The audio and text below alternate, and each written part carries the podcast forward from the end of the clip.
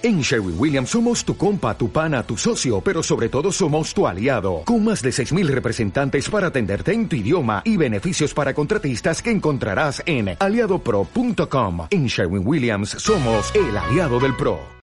Tecnología y Trading, episodio número 31.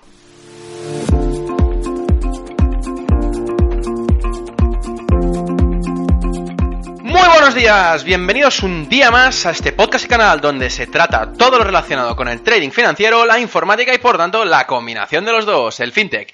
Aquí tratamos de técnicas, estrategias, algoritmia y noticias y muchas cosas más. Por eso solo puedo deciros bienvenidos a Tecnología y Trading. Lunes 9 de enero del 2017. Espero que hayáis podido descansar de todo este fin de semana largo que, bueno, y que vengáis con, pilas cargadas después de abrir tantos regalos y tantas cosas con, los niños, ¿no? Ya que vengo a explicaros de, bueno, qué son los indicadores, las tendencias, los soportes y las resistencias. Y al final del podcast también os añadiré una, una cosa que es interesante, que es una manera de invertir que no, bueno, es una metodología, una técnica que yo no la he probado, sinceramente, y que mucha gente la sigue usando desde hace muchos años que se inventó, ¿no? Realmente no sé si funciona o no, yo creo que no, por lo que he leído, después lo comentaré un poco más extensamente, y, se trata de, la teoría de los perros de, del Dow, de Dogs of the Dow. Lo hablo después, ¿vale? Esta teoría ya veréis que es sencilla y, y ya veréis que no, que no es aplicable a todos los productos financieros, solo a unos concretos. Pero antes de nada, quería recordaros que al final de este mes abriré la suscripción a los cursos. Estos cursos están diseñados para aquella gente que o bien está interesada en empezar con las inversiones y no sabe qué producto decidir para empezar, o para aquella gente que sabe un poco de estas inversiones y que sabe un poquito de programar o que quiere aprender un poco a programar para hacer estas inversiones de forma automática. Veremos de arriba abajo cómo es un broker por dentro, qué diferencias hay entre un institucional y un retail, qué diferencias hay entre las inversiones automáticas que podemos hacer con las manuales, eh, cómo veremos diferentes algoritmos para poder mejorar las automatizaciones de, de los productos financieros que estamos tratando. Es decir, al final muchísimas cosas que, iré añadiendo poco a poco, ya que los cursos, bueno, iré añadiendo eh, poco a poco y como digo, y, cada día mi intención es colgar un capítulo de cada curso. También añadiré cursos para poder empezar a crear tu propia web y también tus propios portales digitales para, para vender, para tu negocio y para muchas otras cosas más. Estará al alcance de todos empezando a finales de este mes de enero, como digo. Dicho esto, vamos a adentrarnos ahora con los puntos que quiero explicar hoy. Y empezaré con la tendencia del precio y los canales. Definiré la tendencia como aquella progresión del precio, es decir, hacia dónde se dirige el precio. Si el precio va de abajo hacia arriba, quiere decir que tiene una tendencia alcista. Si lo hace al contrario, es decir, si el precio va de arriba a abajo, tiene una tendencia bajista. Normalmente cuando vemos un gráfico a, través de cualquier plataforma de trading, podemos diferenciar bastante evidentemente con el ojo cómo una tendencia va para arriba y una tendencia va para abajo. ¿Cómo se ve esto? Bueno, mediante la acción del precio, que tú la puedes ver a través de las velas, es decir, de cómo se grafica cada precio en una, en una, temporalidad concreta. Cabe decir también que en muchas ocasiones podemos encontrarnos que el precio no va ni hacia arriba ni hacia abajo, es decir, que la tendencia está totalmente lateral. Eh, es obvio que en las tendencias laterales hay algoritmos que, sí que sacan mucho provecho, pero hay de otros que realmente no sacan nada porque están esperando a que el precio salga de ese rango, de, ese, de esa tendencia lateral, para actuar de forma bastante pronunciada hacia arriba o hacia abajo. Bien, cuando tenemos una tendencia, entonces podemos definir un canal. Un canal son dos líneas de forma paralela que están siguiendo a esa tendencia. Si la tendencia va alcista, este canal se dibujará con dos líneas protegiendo el precio, digamos. Voy a definir ahora los soportes y las resistencias, que es otro de los puntos bastante claves. Es muy difícil realmente poder explicaros esto sin, sin tener fotografías delante. Y es por eso que colgaré, bueno, un par de ejemplos de cada cosa para poder saber diferenciar cómo es de forma visual lo que estoy explicando ahora con voz. En el caso de los soportes y las resistencias, tenemos que tener en cuenta que cada uno lo mide de forma diferente. No hay una metodología concreta, aunque en muchos casos, por decirlo en la mayoría, las personas dibujamos eh, los soportes y las resistencias en el mismo sitio. Un soporte es aquel lugar o zona de precio donde el precio precisamente va rebotando, es decir, eh, es un pivote en el cual cuando nos imaginamos un gráfico que es ascendente, es decir, que va de abajo hacia arriba, muchas veces el precio no lo hace de forma directa, sino que hace rebotes hacia abajo a medida que va subiendo. Obviamente los rebotes eh, que hace son mucho menores a la tendencia, es decir, si la tendencia es alcista, se moverá 100 puntos de forma eh, progresiva, pero con parones para, como dijésemos, respirar el precio entre medio de esta, de esta subida. Y estos parones entre medio de esta subida son pequeños retrocesos que se llaman, en los cuales rebota en el soporte. Que lo que hace, básicamente, es coger impulso para seguir la tendencia.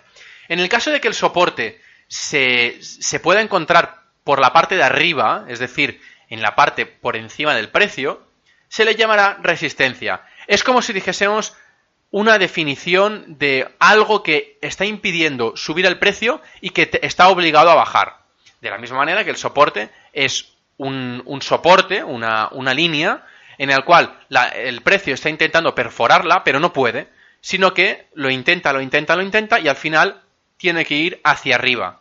¿Bien? Obviamente la tendencia del precio y los soportes van determinados totalmente a la temporalidad que, estamos mirando el gráfico. Si el gráfico lo estamos mirando en una temporalidad bastante baja, tendremos bastante imprecisión a la hora de marcar los soportes, de marcar las resistencias e incluso las tendencias de los canales. ¿Por qué? Por el simple hecho de que como el precio se comporta de forma muy nerviosa cuando bajamos de temporalidad, el precio, bueno, nos responde con muchos más soportes, muchas más resistencias, una tendencia no tan clara, muchas veces muy estática, una tendencia lateral. Entonces lo que tenemos que hacer en muchos casos, es lo más recomendable de hecho, es que se, que se suba de, temporalidad a temporalidades mucho más altas para, conseguir una foto mayor, es decir, una visión eh, alta y grande de esta tendencia, estos soportes y estas resistencias. También cabe recalcar que en los soportes y las resistencias, cuando al final el precio logra perforar una resistencia, eh, es decir, que intenta, intenta, intenta, no lo consigue en primera, en segunda instancia el precio, intenta romper, es como si intentase romper el techo, ¿sí? Al final lo consigue hacer, si lo consigue hacer, esa resistencia automáticamente se convierte en soporte. ¿Por qué? Bueno, porque a lo largo del tiempo, el precio, si vuelve a este lugar, seguramente, en una gran mayoría de casos, se comportará de la misma manera que si encontrara un soporte. Es decir, que cuando perfora este techo, este, esta resistencia, el precio sigue subiendo, pero cuando tiene que rebotar, rebotará en este soporte, en este nuevo soporte, para seguir subiendo. ¿Me explico? Insisto que esto a veces no lo hace y que también tenemos que tener en cuenta que de la misma manera que se crea un soporte, todos los soportes cuando son perforados se crea una nueva resistencia. ¿Bien? Bien, también cabe decir que cuantas más veces el precio pruebe un nivel de resistencia o soporte sin, sin, tener la capacidad de romperlo, sin perforarlo, más fuerte se hace ese, esa área, esa, esa resistencia o soporte. ¿Qué quiere decir? Que cuando intenta hacer varias veces la perforación de la resistencia o el soporte, cuanto más tarde en hacerlo y más veces lo intente y no lo consiga, mucho más fuerte, mucho más sólido es ese nivel, en el cual cada vez costará más y más y más de perforarlo. Bueno, pues ahora voy a hablar de los indicadores. Los indicadores son fórmulas matemáticas que a partir de lo que ha hecho el precio en el pasado, eh, te dan una información hasta ahora. Por ejemplo, tenemos el, indicador más típico que son las medias móviles. Lo que hace básicamente el indicador de medias móviles, hace la media de cada precio. Por ejemplo, si tenemos en gráfico de una hora, pues por ejemplo, 50 horas atrás, es decir, 50 elementos, 50 velas que se llama, cada punto del indicador cogerá la media entre el precio más alto, más bajo, para dividirlo entre dos. Es decir, eh, consiguiendo así la media de cada hora durante las últimas 50 horas. ¿sí? Por tanto, veremos una línea que va entre medio de los precios, fluctuando de la misma manera que fluctúa el precio en general. Esta es la media móvil.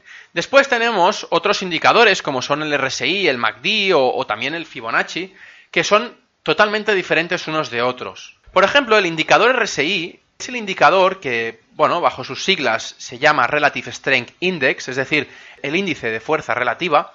Es similar a, otros indicadores, como por ejemplo el estocástico, ya que lo que, lo que hace significativamente es que identifica condiciones de sobrecompra o sobreventa en el mercado. Es decir, que él va acumulando cuánto, cuánto volumen se ha hecho ah, haciendo compras y cuánto volumen se ha hecho haciendo ventas. Entonces él determina, oye, este precio, esta acción, este activo financiero está sobrecomprado. ¿Qué quiere decir? Bueno, pues que mm, hay muchísima gente que no para de comprar, comprar, comprar, comprar, y que en algún momento, y bastante próximo, tiene que caer, tiene que dejar de seguir subiendo, la gente tiene que dejar de seguir comprando para empezar a venderlo. De la misma manera que cuando, que es al revés, es decir, cuando hay mucha sobreventa, lo único que puede hacer el precio es empezar a subir, a comprar. El otro indicador que me gustaría ver, porque hay mucha gente también que lo utiliza, es el MACD. El MACD es otro indicador que, sirve para el análisis técnico, como los otros dos anteriores, y su nombre se debe a, las siglas en inglés Moving Average Convergence Divergence, que es como decir una convergencia y divergencia de las medias móviles. Esta herramienta se utiliza para identificar medias móviles que impliquen una nueva tendencia, es decir, te avisa cuando una tendencia va a ser compradora o vendedora. Bien, y entonces encontraréis muchos algoritmos que se basan en estos indicadores. Eh, hay muchísimos más, como digo, y los, repasaremos en, los cursos, ¿no? Pero bueno, en definitiva son los tres indicadores más utilizados, aunque seguro que me dejo alguno y que, seguramente alguna gente los, utiliza, ¿no? Pero, pero bueno, insisto que, que cada uno utiliza uno diferente o hay gente que no utiliza ni esos. Simplemente utiliza soportes y resistencias para identificar zonas donde el precio rebota para conseguir un beneficio de esa diferencia de precios entre la compra y la venta, ¿no? También quiero destacar otra fórmula matemática para poder determinar hacia dónde se dirigirá el precio. Y estoy hablando de Fibonacci, los niveles de Fibonacci. Estos niveles de Fibonacci son bastante complejos, pero para el trading, y más que concretamente en el Forex, nos quedaremos sobre todo con, dos vertientes muy diferenciadas del Fibonacci, que es los retrocesos de Fibonacci y las extensiones de Fibonacci. Fibonacci era un matemático italiano que descubrió una, serie numérica en la cual la podemos encontrar en muchas partes de la naturaleza. Esta serie numérica la, podemos hacer muy fácilmente, es eh, empieza siempre con la suma de los, de los dos anteriores números de esta serie. ¿Sí? Entonces la primera empezaría por 1, el siguiente sería 1, el tercero sería la suma de los dos anteriores, que es 1 más 1, 2, cuarto elemento sería la suma de los dos, de los dos anteriores, es decir, del 1 y el 2, que sería 3, el siguiente sería la suma de 3 y 2, que serían 5, y así de forma continua, ¿no?